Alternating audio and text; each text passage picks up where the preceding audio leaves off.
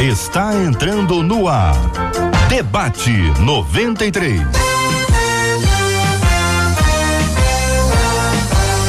Realização 93 FM. Um oferecimento Pleno News. Notícias de verdade.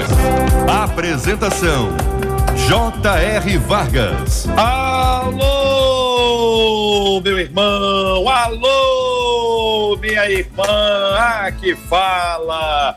J.R. Vargas, estamos de volta, começando aqui mais uma super edição do nosso Debate 93 de hoje, nesta segunda-feira, cheia de Deus, cheia de alegria, cheia de fé, cheia de esperança. Que a bênção do Senhor repouse aí, ó, sobre a sua vida, sobre a sua casa, sobre a sua família, em cada quarto, em cada lar. Haja a bênção do Senhor, que essa seja uma semana de boas notícias, Cid Gonçalves. Meu caro J.R. Vaga. Rapaz, eu ia perguntar se era teu irmão mais novo que estava aí.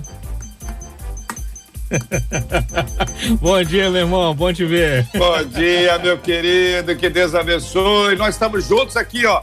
Quer saber por que que Cid fez esse comentário? Sempre carinhoso e sempre doce meu querido Círio Gonçalves. Então você pode acompanhar pelo Facebook ou então pelo YouTube. Tá no Face? Corre lá, Facebook da Rádio 93 FM. Tá no YouTube? Corra, YouTube Rádio 93 FM. Ou pelo nosso site, né, gente? Rádio 93 com.br no site, no Face ou no YouTube. Você tem imagens aqui do nosso debate 93 de hoje, cada um numa casa, cada um num lugar específico, mas todos nós reunidos aqui para compartilharmos juntos mais uma super edição do nosso debate 93. Olha ela aí, minha gente. Marcela, bom dia. Bom dia, JR. Bom dia aos nossos ouvintes. Mais uma segunda-feira com a graça do nosso Deus. Lembrando aos nossos ouvintes que o nosso Deus continua no trono, em seu alto e sublime trono. Isso é o que nos dá a alegria de começar mais uma semana, porque sabemos que o controle é dele e ele não perdeu controle nenhum, né, JR? Só uma pergunta para você. Ah. Pergunte. Você falou que o pessoal tem que vir para poder ver. Mas e quem tá ouvindo no rádio vai saber, não? Porque que o Cid fez aquele conta, comentário? Conta, Marcela, conta. Ah, eu posso conta. contar? Seguinte, claro. gente. Para você que está acompanhando a gente no rádio, Cid fez aquele comentário sobre J.R. Vargas, porque até sexta-feira, quando ele chegou aqui no debate 93, ele estava de barba.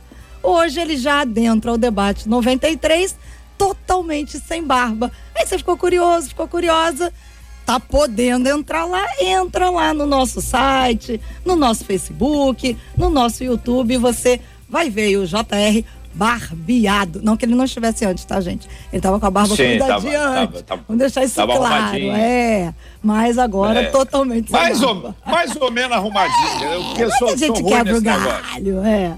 Marcelo, é o seguinte, na sexta-feira nós recebemos aqui na rádio o doutor Assuero Silva. Foi um debate emocionante, edificante, foi muito encorajador. Ah, ele, ele, ele participou conosco que num período de aquecimento que você não estava aqui ainda, aqui no nosso, no nosso, no nosso aplicativo, ele estava falando sobre os perigos da barba. E, e trouxe uma série de, de palavras da importância de se tomar cuidado com isso, do risco que é. A barba fica muito próxima nariz e a boca, fica difícil de ter um controle, você nunca sabe exatamente o que pega, o que não pega, enfim, por mais que por mais que eu tenha feito todos os argumentos que você sabe muito bem que eu os tenho, shampoo, não passo shampoo, eu passo isso, eu passo aquilo, eu fiquei pensando assim, será que vale a pena correr o risco por causa da barba? É. Correr o risco? Você diz, ah, não, pode ser que sim, pode ser que não. Aí você corre risco, tá, não precisa disso. Então, aí, com muita dificuldade, mas decidido, no foco, eu Chorando, raspando a barba, mas chorando. E aí Até filmei. Diz, filmou. E aí eu já tô olhando para os nossos debatedores que já estão aqui para entrar. Falei, deixa eu ver se tem alguém aqui barbudo. Não tem, tem nada de hoje, não todo tem. Todo mundo, todo mundo hoje está imberbe. É. Eu tenho um tio que ele, ele, eu era menino, ele olhou para mim e falou: "Seu imberbe". E eu falei assim: "Meu Deus, ele me xingou. meu, meu tio me xingou". Ele só estava dizendo que eu não tinha barba, né, que eu não tinha pelos. Muito bem, Marcela. Estamos conversando Não, hoje, interagindo. Papo, Tem mais alguém aí, Marcela? Tem mais alguém nessa mesa? Essa turma toda que já está chegando, eu preciso lembrar. Você quer bater papo com a gente? Participa pelo nosso WhatsApp. 21 é o nosso código 96803 8319 21 96803 8319. Pô, Eu Marcelo, quero pedir aos nossos debatedores que, junto comigo, junto com os nossos ouvintes, agradecendo a Deus pela vida do nosso querido Jair, que passou aí pelo Covid e, pela graça de Deus, está de volta. Uma salva de palmas.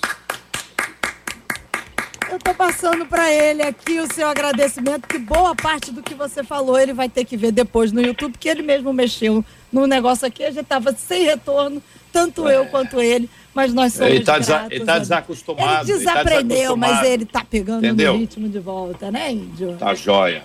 Vamos à mesa. As telas, Marcela, por favor. Nossa menina da mesa, nossa querida Leinha Mendonça, que para quem está vendo o vídeo, tá logo ao lado do JR. Abaixo dela, pastor Carlos Pedro com a gente hoje. Aliás, quem está assistindo no vídeo vai ver lá um fundo espetacular lá com o pastor Carlos Pedro e ao lado dele, pastor Renato Vargens. Um super time para mais um Super Debate 93, JR. Será, será que eles estão ouvindo a gente, Marcelo? Eu estou olhando assim o Carlos Pedro e fez um olhar assim meio, meio aéreo. Eu não sei se é a cadeira que ele tá com a cadeira de videogamer. Faz um sinal para pra gente. Vocês estão ouvindo a gente? Leinha. Leinha, tá me ouvindo, Leinha? Tá. Pastor Perfeito. Renato. Pastor Perfeito. Carlos Pedro, me escuta? Pastor... É, acho é, que o pastor Carlos não. É. Eu, eu, é. eu li bem, era isso mesmo. Loinha, vamos iniciar. A Vambora. Bíblia diz que em João 4, 23, que o Senhor procura verdadeiros adoradores que o adorem em espírito e em verdade. Mas o que significa adorar em espírito e em verdade? É possível estar envolvido com as coisas da igreja e não ser um verdadeiro adorador? Qual é o limiar entre o adorador e o religioso?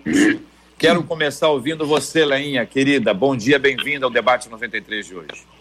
Bom dia, telas maravilhosas, gente de Deus, gente que tem, eu tenho prazer em estar junto, né? Marcelinha, cada dia mais linda.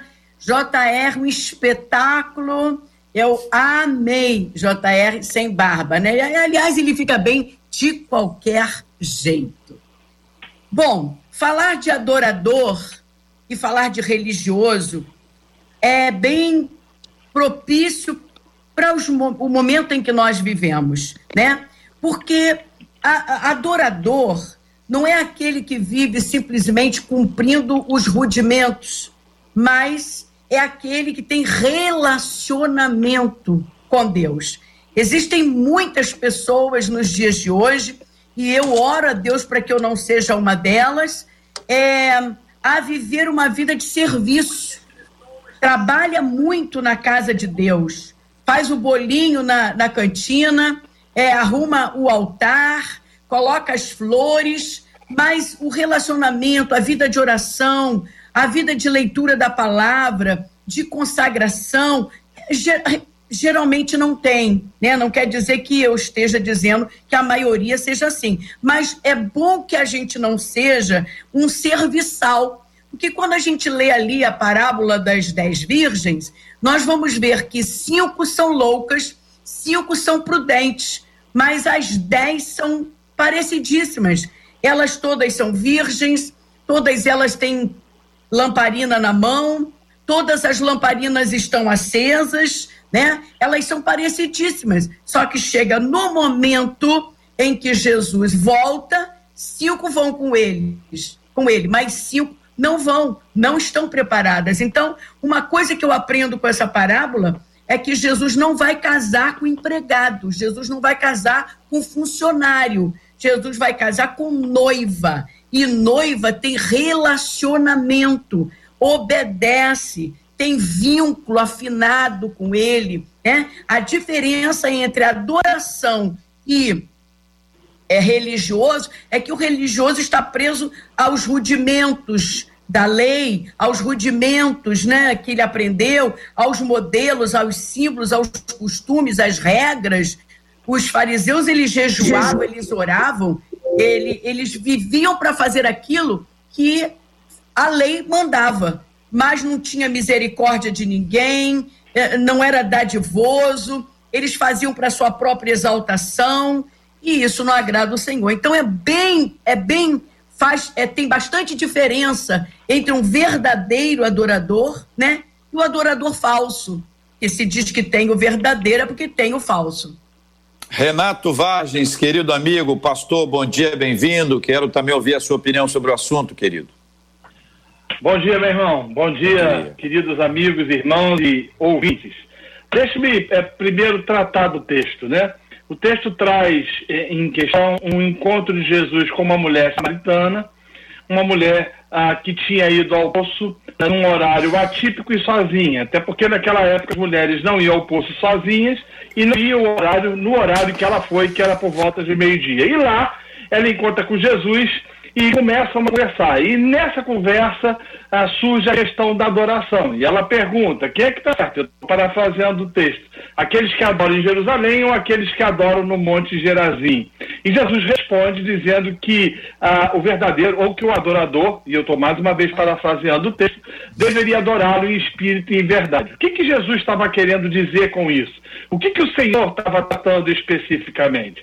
Primeiro é importante que o que a gente coloque em xeque a questão da adoração em Jerusalém, que apontava para a adoração no templo. E a adoração em Jerus...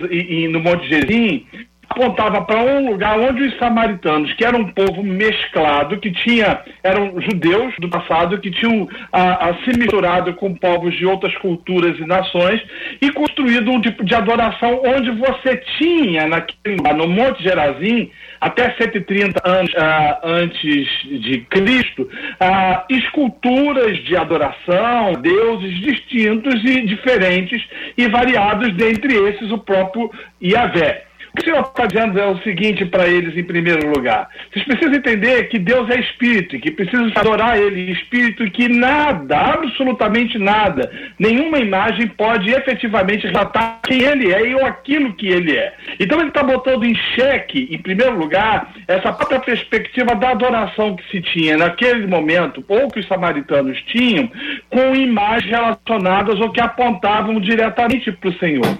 Mas ao mesmo tempo ele está dizendo também que que essa adoração, ela extrapola o templo. Ela não está focada efetivamente no espaço físico, mas foca efetivamente naquilo que ele, Jesus, iria fazer ou estava fazendo, que era constituir adoradores, ou seja, crentes cristãos, é, é, essa expressão talvez não seja ideal, mas discípulos uh, que iriam desenvolver uma vida de adoração fundamentada em pressupostos como, por exemplo, a verdade. Quando ele fala adoração ou adoradores em verdade, ele está jogando por terra conceitos, paradigmas, pressupostos, estereótipos absolutamente antagônicos, díspares e equivocados quanto a que seja de fato Deus, ou quem seja Deus. Então Jesus está trazendo o conceito, está trazendo a ideia de que tanto a perspectiva judaica de que o templo em si só era um lugar onde Deus somente podia ser adorado, como também dentro da perspectiva idolátrica que o Gerizim fazia para os samaritanos anos. Ele está dizendo o seguinte: não, o Pai busca adoradores. E esses adoradores se relacionam com, com Deus ou se relacionam com o Pai em verdade, não fundamentado em pressupostos equivocados e antagônicos àquilo que a palavra de Deus revela. Ademais, isso não significa dizer que é, esse tipo de adoração é uma oração, uma adoração descabida.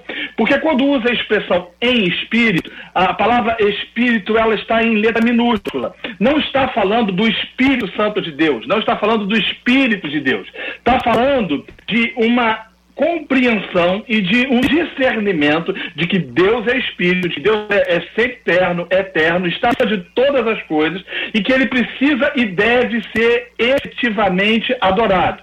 O que põe em xeque automaticamente a ideia de se, se essa adoração em espírito vale fazer qualquer coisa. Não é isso. O texto não diz isso. O texto não diz, ah, eu estou adorando o Espírito, então eu posso criar o meu estilo de adoração ou criar a minha ideia, a minha perspectiva de adoração. Não é isso que o texto diz. O que o texto diz é que Deus é Espírito, nós somos chamados a adorar em Espírito e em verdade. Muito bem. Pastor Carlos Pedro, querido, muito bom dia. Seja também bem-vindo ao debate 93 de hoje, meu irmão. Estou muito feliz de estar vendo o pastor Carlos Pedro. É, ele está bem na tela. Quem está acompanhando no Facebook ou no YouTube pode vê-lo bem na. Agora não pode vê-lo mais, que foi, foi, foi retirado. Marcelo, alguém pediu aí para a gente mandar um abraço para o pessoal que está na Nigéria acompanhando a gente e também na África do Sul. se eu não me engano, passou muito rápido aqui na nossa tela, eu não tive como acompanhar, que eu estava atento aqui à fala dos nossos queridos debatedores, né? A participação dos nossos ouvintes continua pelo nosso WhatsApp. Perguntas sobre, sobre esse tema são sempre muito bem-vindas para a gente identificar para que lado os nossos ouvintes estão precisando das orientações. Já temos algumas, Marcela? Não, nós só temos aqui um comentário de uma das nossas ouvintes que ela diz que o que ela procura ter em mente é que tudo que ela faz, tanto na igreja quanto fora da igreja, ela tenta fazer por amor a Jesus o tempo inteiro. Ela diz, ela usa a seguinte expressão: tento fazer isso para alegrar o coração do meu irmão mais velho, ao se referir a Jesus, e principalmente ao coração de meu pai, diz ela. Maravilha. Pastor Carlos Pedro, estamos juntos aqui? Não, já, já estamos tão voando, pastor Carlos Pedro.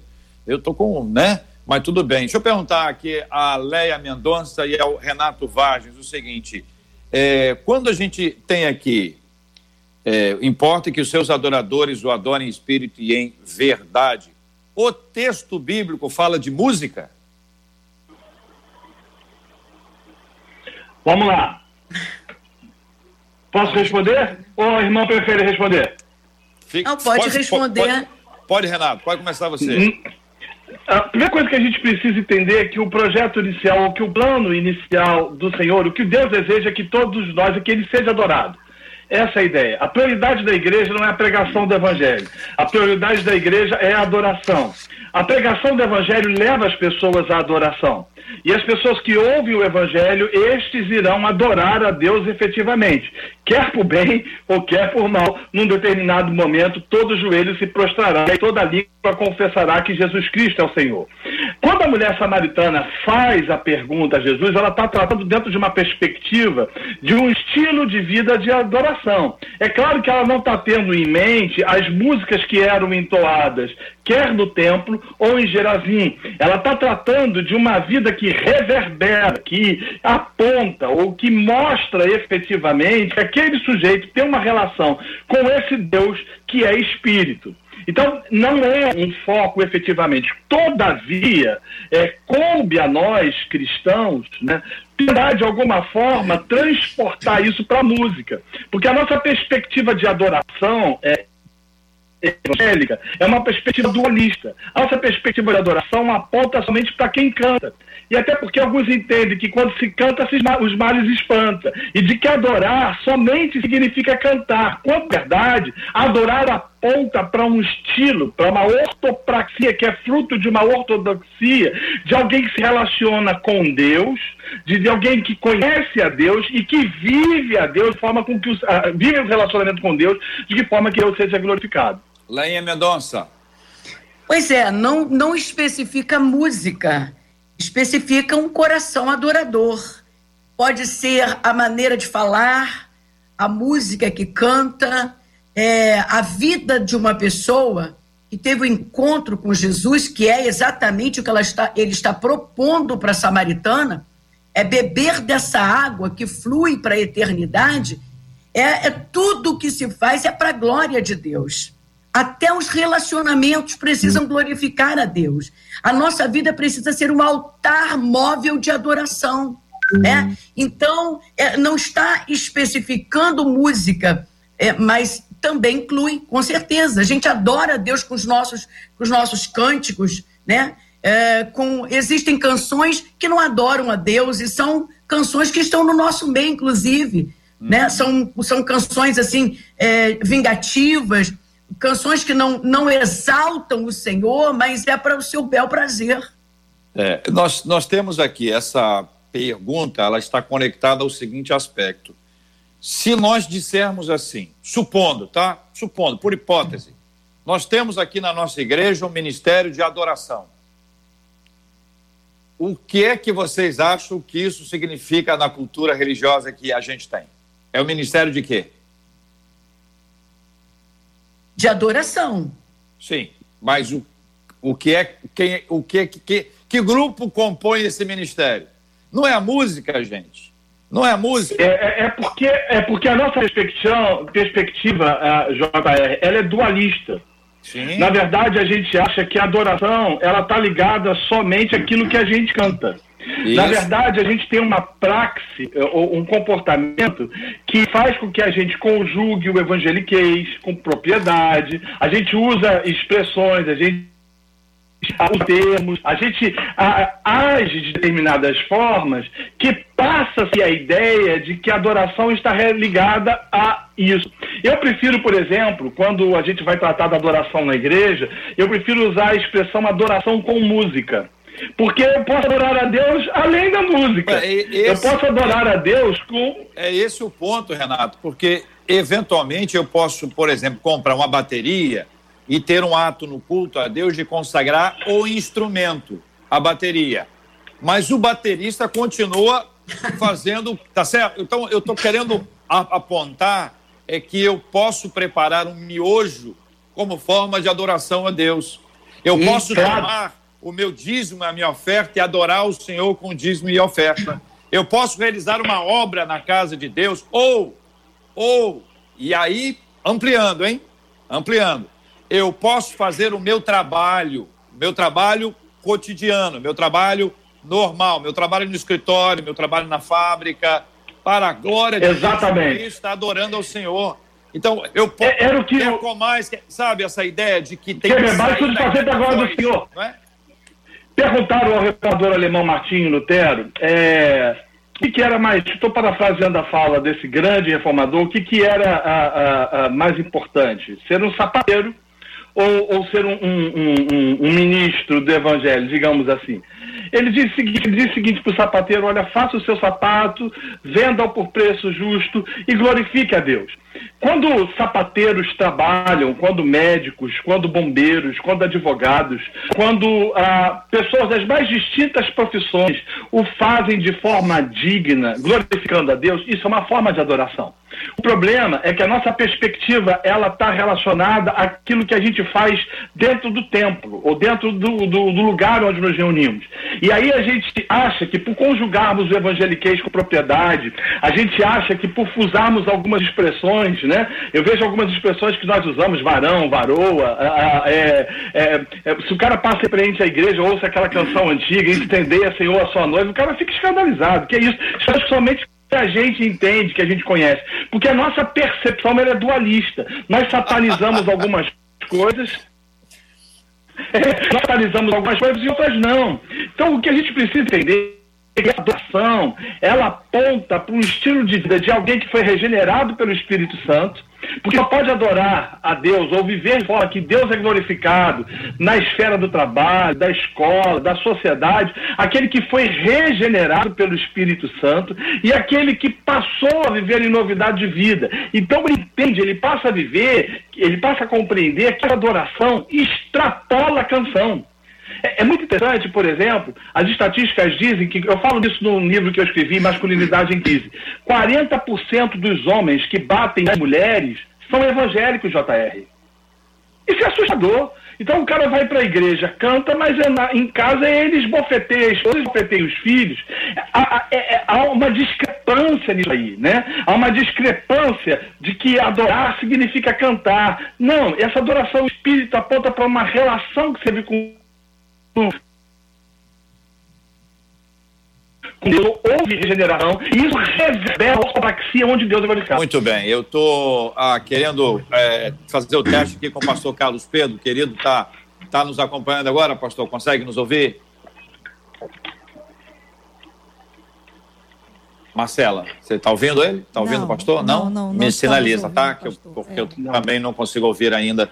Estou muito triste, viu? Porque o pastor Carlos Pedro, nós já tivemos um episódio exatamente como esse, tentando colocar no ar, ele faz uma tela, a igreja virou um estúdio, faz tudo com tanto amor, mas há algum problema é, que a gente não consegue, ah, por enquanto, identificar, mas vai ser identificado e ele vai estar conosco. Quero pedir desculpas ao, povo da igreja aqui e também não só ao povo da igreja dele, mas a tanta gente que gosta do pastor Carlos Pedro, que nos acompanha aqui há muitos e muitos anos, apesar de sermos todos tão jovens, eu um pouco mais do que ele, mas ainda assim é, é, é, é dizer que a gente está lamentando. Vamos, vamos tentar de todas as formas aqui. Se a equipe achar que ainda pode, beleza. Se não, nós já agradecemos a, a antecipadamente. Mas esse processo, queridos irmãos, que mais me assusta no texto, e aqui ampliando um pouquinho mais o texto, é o vós adorais o que não conheceis. Para mim, essa frase é a frase que derruba o texto, sabe? Que é derruba o texto no sentido de o cara fala: que que é isso, Jesus? Se nós é. estivéssemos numa igreja ah, em, que, em que você chega e imagine bem, você está no culto. Eu, eu, tenho uma experiência, tem um amigo meu que eu não vou dizer quem, quem é, estava no culto, pregando, culto de quinta-feira, quarta, quarta-feira, pouca gente e tal. E aí chegou um visitante, sentou no último banco. Ele olhou, percebeu que era o visitante na hora da apresentação. Isso aconteceu quando Deus usou o profeta Amós, isso aconteceu quando Deus usou o profeta Isaías, dizendo que o povo estava sacrificando, estava adorando aqui entre aspas, mas não conhecia Deus de verdade.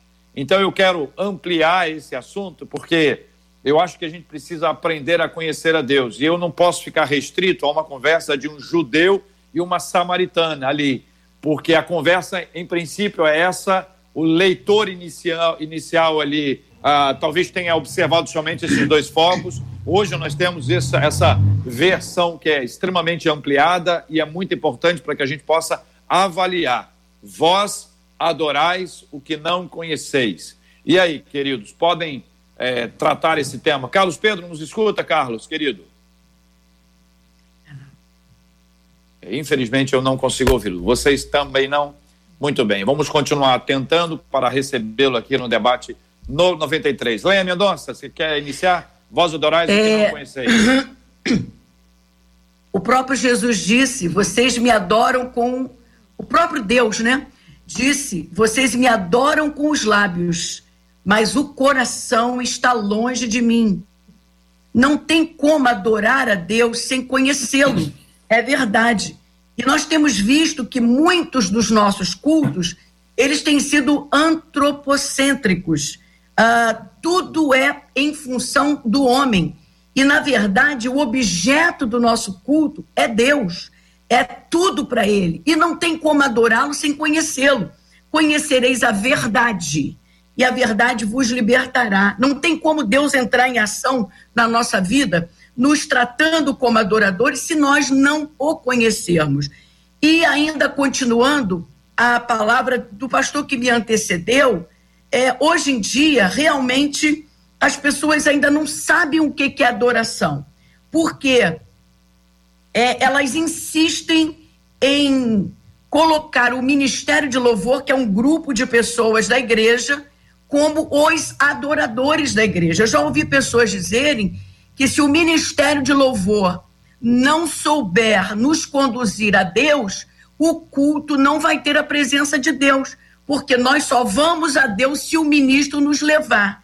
E eu não consigo aceitar isso, né? Porque todos nós que estamos ali naquele culto, na, na, naquele encontro, naquele encontro solene, todos nós somos adoradores. Todos nós podemos cantar louvores a Deus. A nossa vida, a nossa conduta precisa ser uma conduta de adoração para poder atrair o Senhor. Então a gente ainda não sabe muito bem o que, que é adoração. Adoração para muita gente ainda é um grupo de pessoas que toca e canta e que Deus só vai se manifestar se eles conseguirem nos conduzir. Então, quando Jesus diz assim, vocês adoram o que vocês não sabem, a mulher está querendo falar de água potável, a mulher está querendo falar de poço, e Jesus está querendo levar ela para uma dimensão sobrenatural. Tanto é que Jesus diz assim: ela diz, os nossos pais adoravam neste monte, mas vocês dizem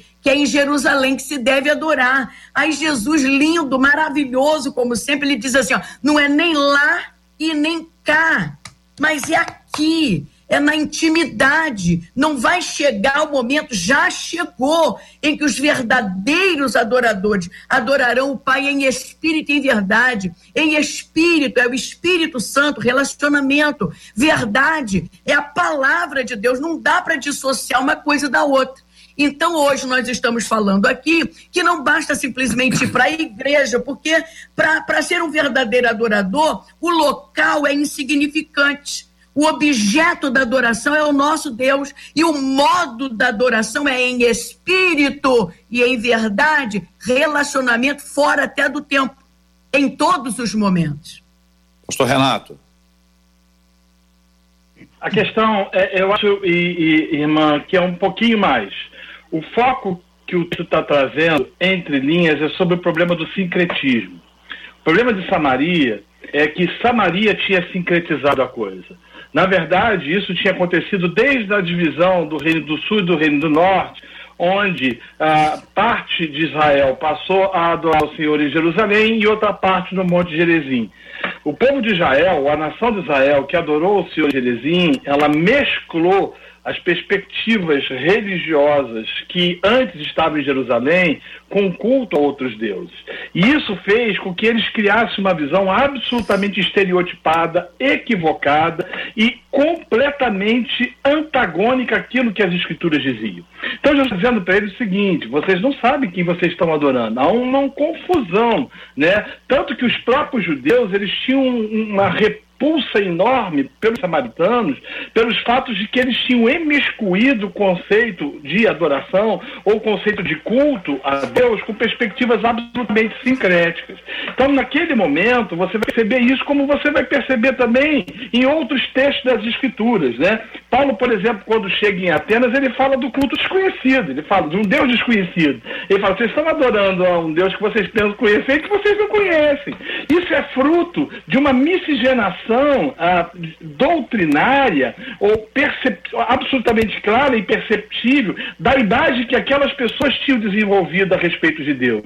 Então, o que Jesus está trazendo aqui para eles é o seguinte: olha, o pessoal que está em Jerusalém, eles estão absolutamente presos a conceitos e a percepções, mas logo depois, mais na frente, ele vai dizer o seguinte: esse tempo ele vai ser derrubado em três dias e eu vou reconstruir um outro tempo. Então, ele está apontando para um estilo de vida uh, de alguém que iria adorar ao Senhor Senhor, não fundamentado dentro dos pressupostos do judaísmo e nem tampouco dos pressupostos sincréticos de Samaria, mas queria adorar ao Senhor num estilo de vida que não iria redundar somente em música, como nós achamos evangélicos, mas queria redundar num estilo de vida, queria manifestar à sociedade aquilo que nós deveríamos manifestar desde Gênesis, que é o, de forma saudável, mandato cultural, mandato social, mandato espiritual, ou seja, a gente influenciar a sociedade e cumprir aquilo que, de certa forma, Abraão foi chamado para cumprir, que é abençoar todas as famílias da terra. Então, é muito mais do que é, conhecer ou não conhecer. Ele aponta para um ele foi nevrálgico. Ele está dizendo o seguinte: olha, o tempo de vocês não existe mais, porque o tempo de Jerezim tinha sido destruído em 130 depois disso. Mas o sincretismo religioso era terrível. Bom, fazendo a ponte para o nosso tempo. A gente vive isso, né? A gente pode olhar para os nossos uh, cultos, para as nossas liturgias, em nome disso, não, Deus é espírito e onde há espírito há liberdade, você vai percebendo que há elementos do secretismo religioso que tomou conta de tal forma das nossas igrejas que a gente poderia ouvir o Senhor dizer o seguinte: vocês pensam que vocês estão adorando certo, vocês pensam que estão ah, se comportando da forma correta, mas vocês desconhecem. Então, o que a gente precisa entender é resgatar Primeiro, o conceito de que Deus é espírito e de que ele tem que ser adorado em espírito. Em segundo lugar, isso não está de forma nenhuma é, incentivando o desigrejamento e nem tampouco está incentivando um tipo de adoração irresponsável fora daquilo que as escrituras nos ensinam que deve ser adoração. Mas nos leva a entender que essa adoração ela deve ser plena, ela deve ser global e ela deve redundar não somente na música que eu canto, mas no estilo de vida que eu vivo. Eu tenho impressão que a gente precisa, a, a título de ampliar essa nossa reflexão, com, compreender que quem segmenta a vida somos nós, Deus não. Nós segmentamos a vida. Essa é a minha área profissional, escolar, emocional, pá, pá, pá. A gente divide isso, a gente setoriza, segmenta, departamentaliza. A gente faz isso. Deus não. Então, vamos imaginar aqui que Deus queira mandar uma chuva de bênçãos sobre a nossa vida. Você acha que ele vai dizer assim: peraí, deixa eu escolher aqui, vou só mandar chuva aqui sobre a vida profissional? Isso não exige do ponto de vista espiritual. Ele é o Deus Altíssimo, ele, ele derrama a bênção dele e essa bênção vai se espalhando por aquilo que nós chamamos de áreas, departamentos, segmentos. Nós achamos, até porque para nossa mente, que é limitada, é finita, é mais fácil de, de, de ajustar as coisas assim. Mas até quando a gente fala do evangelho integral, ou de uma ação holística, da, da o, a graça de Deus sobre a nossa vida, a gente fala isso de maneira integral, o ser humano todo e tentando atingi-lo e ajudá-lo de todas as formas. Trago essa introdução para dizer o seguinte: não há como dizer o seguinte, vou entrar agora, vou pegar meu celular e vou botar assim no modo avião. Aí eu, eu não recebo te, te, te, telefonema mais, só internet. Muito bem. Agora, eu não posso botar meu modo adorador. Eu, eu não vou começar agora. Peraí, vou começar agora, vamos começar a adoração do Senhor. A adoração não começa quando começa o culto. A adoração começou quando eu acordei. acordei, não é hoje, não. Quando eu acordei, seja a conversão, o nascimento, aí depende de um ou de outro, de um olhar. Ou seja, esse processo todo, não dá para a gente dizer assim, a partir de agora, vamos adorar o Senhor. Cara, se você já não estava adorando, tem uma coisa errada. É alguma coisa que eu já fiz muito errado, muito errado. Eu dizia assim, olha, amanhã nós vamos sair para evangelizar. Aí marcava a hora, tinha que sair para evangelizar. Eu estava querendo dizer o quê? Você tem que ter uma hora, uma organização, um local, uma estrutura, você tem um foco, beleza. Mas onde é que está o erro aí? Eu devia ter saído para evangelizar ontem, devia estar tá saindo agora. Ou seja, eu sempre saio para evangelizar. Não existe uma hora que eu disse, agora eu vou evangelizar. Oh, você está evangelizando só agora? Então tem uma coisa errada aí, cara. Você está entendendo? Então esse processo também se aplica à adoração. E a adoração está claro aqui para nós que ela deve tomar a nossa vida como um todo e pela graça de Deus nós vamos além. Pastor Carlos Pedro, meu querido amigo, tudo bem? É, Marcela, bem. não vou falar mais nada. Fala você, Marcela, fala você. É, nós, nós não estamos bem, a gente não está conseguindo contactar e descobrir o que está acontecendo com o áudio do pastor Carlos Pedro. E a nossa equipe já está falando com Vou ele. Vou fazer uma proposta, Marcelo. Vou fazer uma pro, pro, proposta aqui. O Carlos Pedro estará conosco no outro dia, se ele é, estiver de acordo. Eu vou dar a oportunidade aí de cantar na abertura e no final. Tá bom? Tá bom, você está fazendo uma proposta, eu vou falar com o pastor Carlos canta, tá? Que ele, ele já viu ali dois. Ué, você está achando que eu não sei? Ele, tá, ele já viu, ele já foi a dois cenários diferentes. Quem está vendo pela, pela internet está acompanhando. É. E se há uma coisa que eu valorizo é o esforço. O esforço de alguém que está aqui pronto e disposto a participar. Bom, vamos ver, a equipe está aí, cada vez que, que procura entrar, a gente fica aqui nessa expectativa, dado o avançado da hora, como diz o pessoal, para terminar o culto, né? dado o avançado da hora, nós vamos encerrar o culto aqui agora. É ou não é, Leinha? No, no povo é não fala assim, Leinha. É dado, da... coisa de antigo, né? É, não sei nem por que, é. que você está falando isso. Mas eu aprendi com o Renato, o Renato que me falou isso. Ele falou que ele fala isso há muitos anos, entendeu? Foi por causa disso. Agora, o, o, time do pastor não é Vasco, não, né? Porque tá caindo, né? Não, deixa pra lá. Eu, acho, olha, eu tô achando até que é, sabe? Eu tô achando até que é. Mas vamos lá. O, gente, então, quando a gente observa essa questão que envolve adoração ao Senhor, que a gente já entendeu que não se trata de uma questão musical somente. Inclui a música, mas não é só a música, né? Inclui muito mais do, do que isso, né? Eu vejo Isaías 6 dizendo que os anjos, né? Estavam lá e, e, cada um tinha seis asas, com duas cobriu o rosto, com duas cobriu os pés, com duas voavam, e eles cantavam. Eu não sei que, que, música era, que estilo que era, como é que era o processo. Agora eu sei a letra. Eu sei a letra. Santo, santo, santo é o Senhor dos exércitos, toda a terra está cheia da sua glória. Então, eu pergunto a vocês, pergunto a vocês, e está aqui alguém que, que pergunta na sinceridade, né? A, a, a gente precisa compreender a importância da letra em tudo que a gente faz. Eu não sei a música de Isaías 6, eu não sei qual era a música uh, que estava sendo cantada ali, mas eu sei a letra. Enquanto sei a letra, eu pergunto aos meus queridos e preciosos irmãos a importância da letra na adoração. Aí estou falando da música especificamente, porque ela pode nos ajudar até nos posicionar, porque a música fica aqui, ó tem música que a gente chama de chiclete, ela fica aqui na nossa mente. Eu, parece que nós já ouvimos o pastor Carlos, Carlos Pedro Marcelo. Já, tá, já não sei está... se está me ouvindo agora. Perfeitamente. JR, é. eu sou crente e sou assembleano. Isso é espiritual, JR.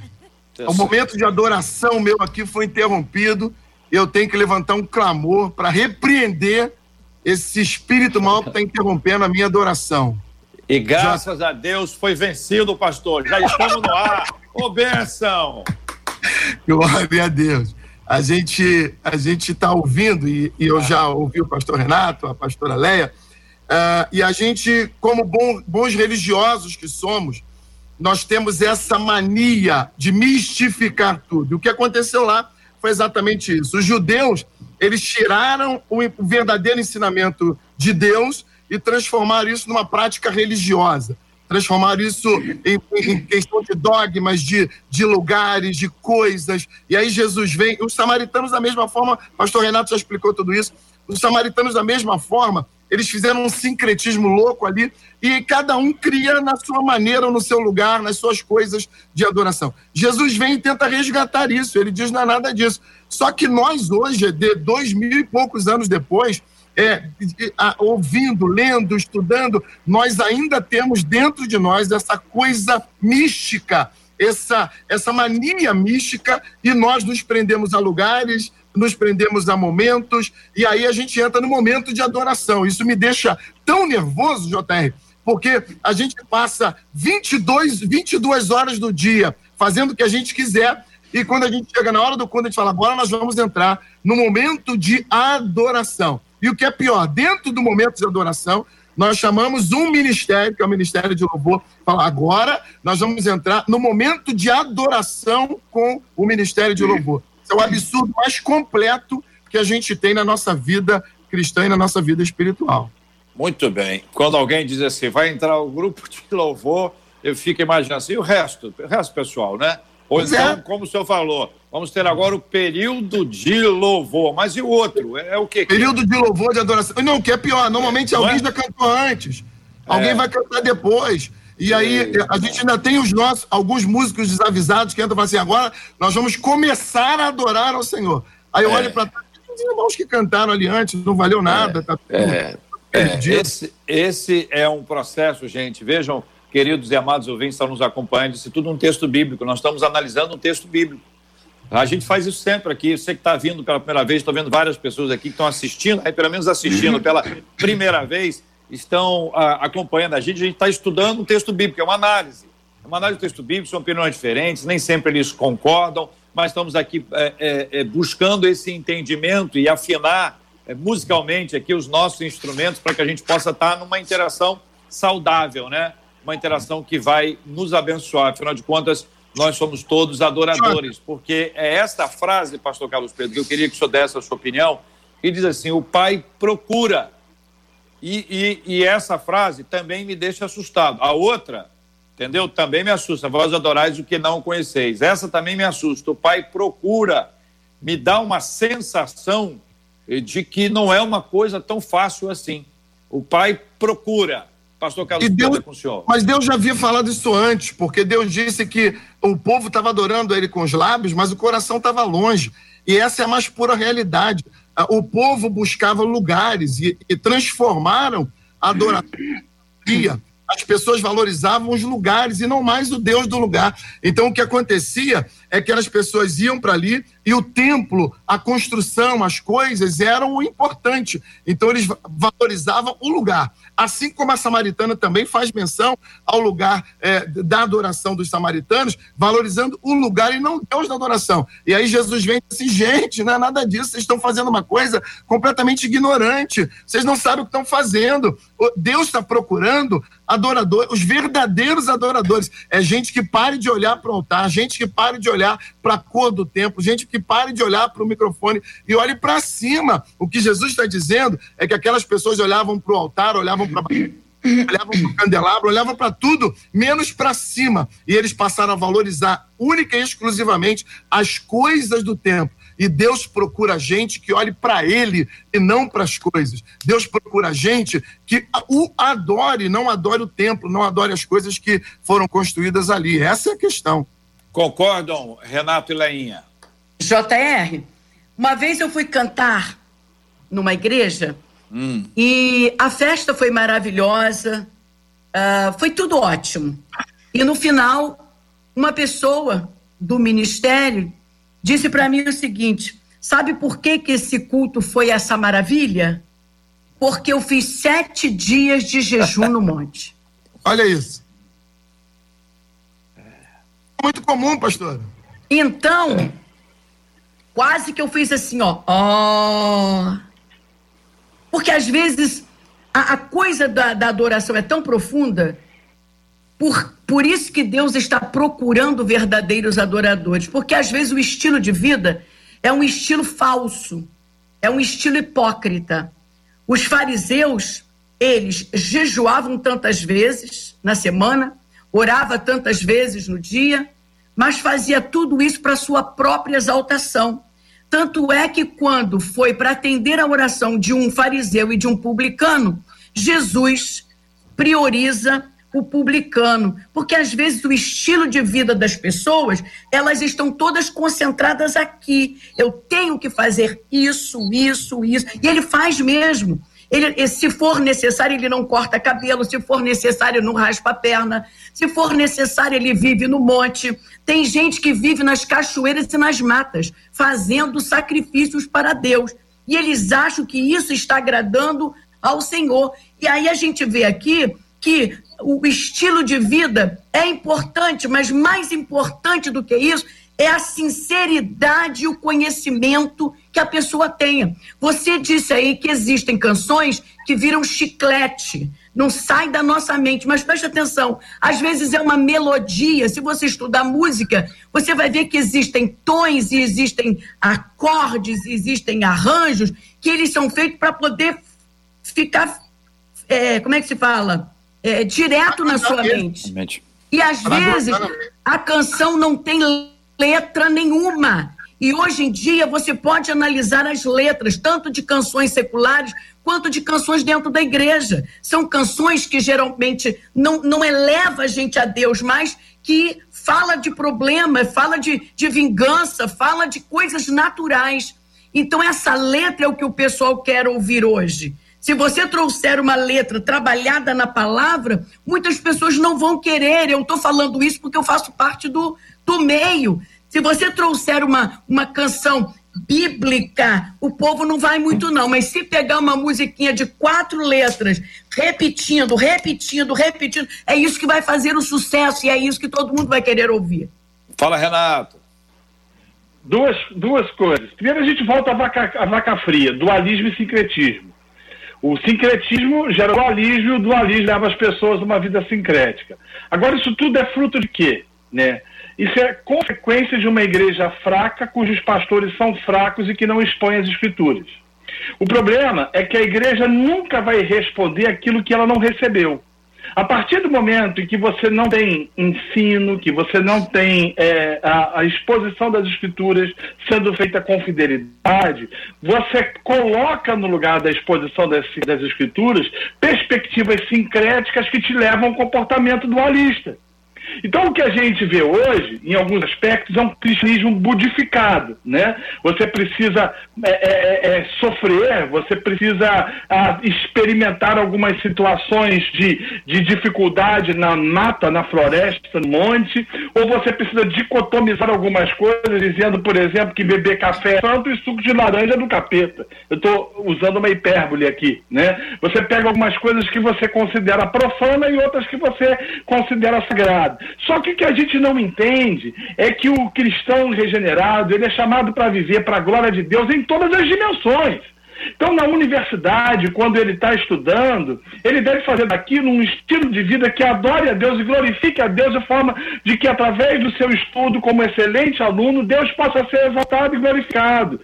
Da mesma forma no mercado de trabalho. Ou seja, né, você vê os crentes hoje vão para o trabalho com, é, com, com uma atitude meio que abelha, quando não está voando, está fazendo cera, fica pegando o telefone para aconselhar o sujeito, a produção é terrível, sempre criando conflitos e confusões, né? Isso é, é absolutamente antagônico àquilo que nós fomos chamados a viver. Ou seja, essa ortodoxia, esse culto que nós prestamos a Deus, ele reverbera fora. Há um, um sujeito que eu admiro muito, que ele foi Dião do Resident College, é, a ah, em, no, no, Canadá, ah, em, em, e ele dizia o seguinte: ele diz que a igreja do domingo, ela é o Paul Stevens, a igreja do domingo ela é eclésia e durante a semana ela deveria ser diáspora. E se você for fazer uma leitura do livro de Atos, você vai ver exatamente isso. Né? O que eles viviam na Assembleia reverberava efetivamente no estilo de vida que eles desenvolviam na própria sociedade. O que fazia com que a sociedade ficasse, olhasse para eles encantados, embasbacados com a transformação que esse evangelho tinha feito neles. Só que a gente não consegue fazer isso porque o nosso evangelho é sincrético. E esse sincretismo nos leva ao dualismo. O dualismo nos leva a, a departamentalizar, JR, como você disse muito bem as coisas. E isso tudo é fruto de uma igreja que abandonou as escrituras de uma igreja que não sabe expor as escrituras, de pastores despreparados de pastores que não possuem conhecimento bíblico das doutrinas fundamentais. Se você pedir para pastores hoje, boa parte dos pastores, para você explicar a doutrina da justificação, como diz o nordestino, o cabra não sabe fazer. Ele não sabe explicar o que significa ser justificado. Ele não sabe explicar o que significa a doutrina da regeneração. Ora, se a gente não consegue explicar determinados conceitos, se a nossa visão ela é sincrética em virtude todo aquilo que a gente tem recebido no decorrer dos anos, automaticamente Jesus olha para a igreja e diz o seguinte: vocês não sabem o que vocês estão adorando. Por causa disso, cria-se conceitos, estereótipos, ideias, pressupostos equivocados que nos levam a um modus operandi absolutamente antagônicos à palavra de Deus. Muito bem, meus queridos pode... debatedores amados e preciosos, nós estamos caminhando para o final, mas claro, vamos ouvir o pastor Carlos Pedro, é lógico que sim, ó. que isso, Eu penso que eu penso que nós eh, conseguimos definir isso é, com duas palavras: é, é, um comportamento momentâneo e um estilo, é uma forma de vida. O que Jesus quis dizer é que não há um momento para se adorar, não há uma hora para se adorar. E isso é o que a religião faz. A religião diz que você pode viver a tua vida normalmente e para num determinado momento para adorar.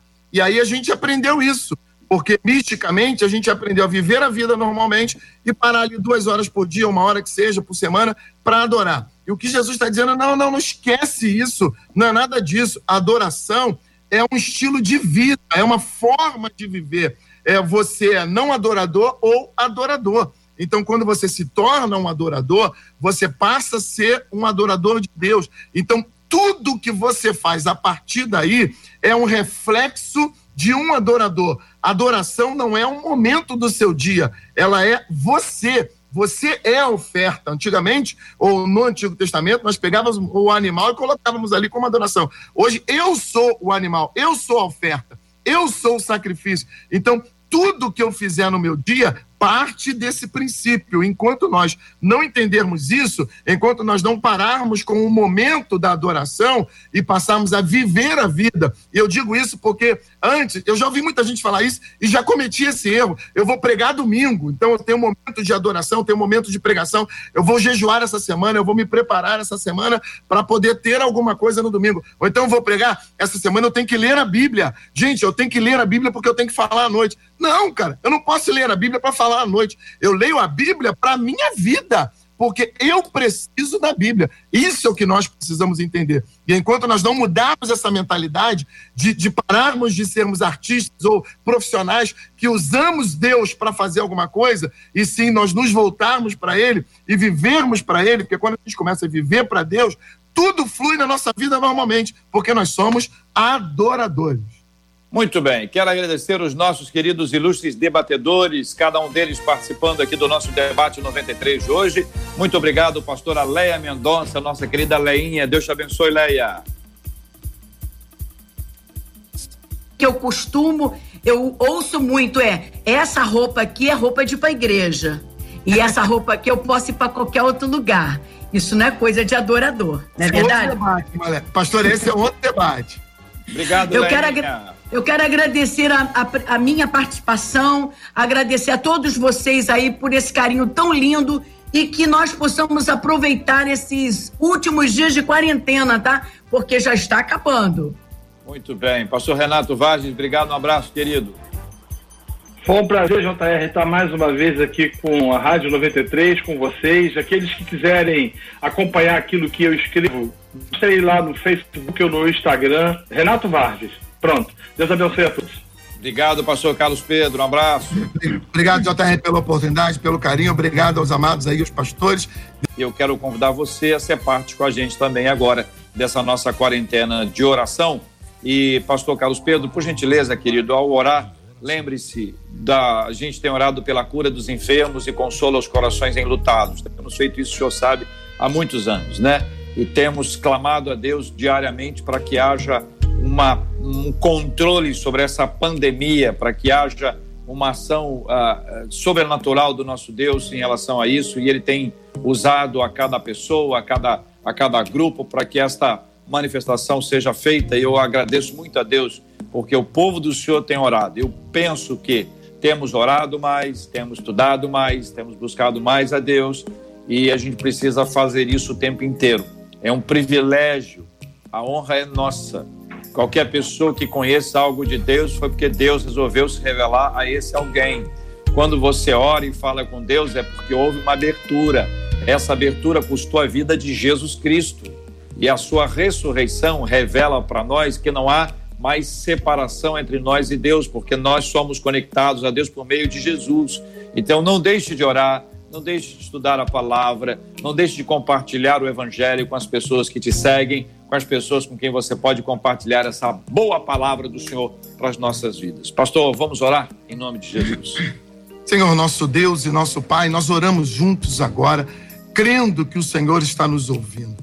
Pai, nós queremos orar em primeiro lugar por aqueles que estão enfermos, Deus, aqueles que precisam de um socorro, de um milagre. Nós nos lembramos de tantas pessoas que estão sofrendo agora e que precisam de um socorro. E em o nome de Jesus, nós pedimos que a tua mão poderosa os alcance nesse momento, que o Senhor traga cura, onde os médicos onde os, os, remédios não fazem efeito, a tua mão poderosa pode, Senhor, e nós oramos agora. Oramos por aqueles que infelizmente já perderam seus entes queridos, nós os abençoamos, ó Deus, ministramos o consolo, ministramos a, a, o bálsamo do Senhor sobre eles. Pai amado, nós oramos, ó Deus, e pedimos que o Senhor traga controle sobre essa pandemia, que o Senhor repreenda, ó meu Deus, o poder e a eficácia dessa pandemia, desse vírus, que o Senhor possa conter, meu Deus Deus, a difusão dessa doença e trazer a normalidade sobre nós. Oramos ainda, Deus, por aqueles que governam, para que eles tenham sabedoria para fazê-lo e fazê-lo de maneira coerente. Deus, nós abençoamos todo o teu povo. Aqueles que nos ouvem hoje e que os adoradores não, não parem, Senhor, de te adorar em momento algum e que nós aprendamos, ó Deus, aquilo que o Senhor quer de nós. Em o nome de Jesus. Amém. Graças a Deus. Que Deus te abençoe. Você acabou de ouvir Debate 93.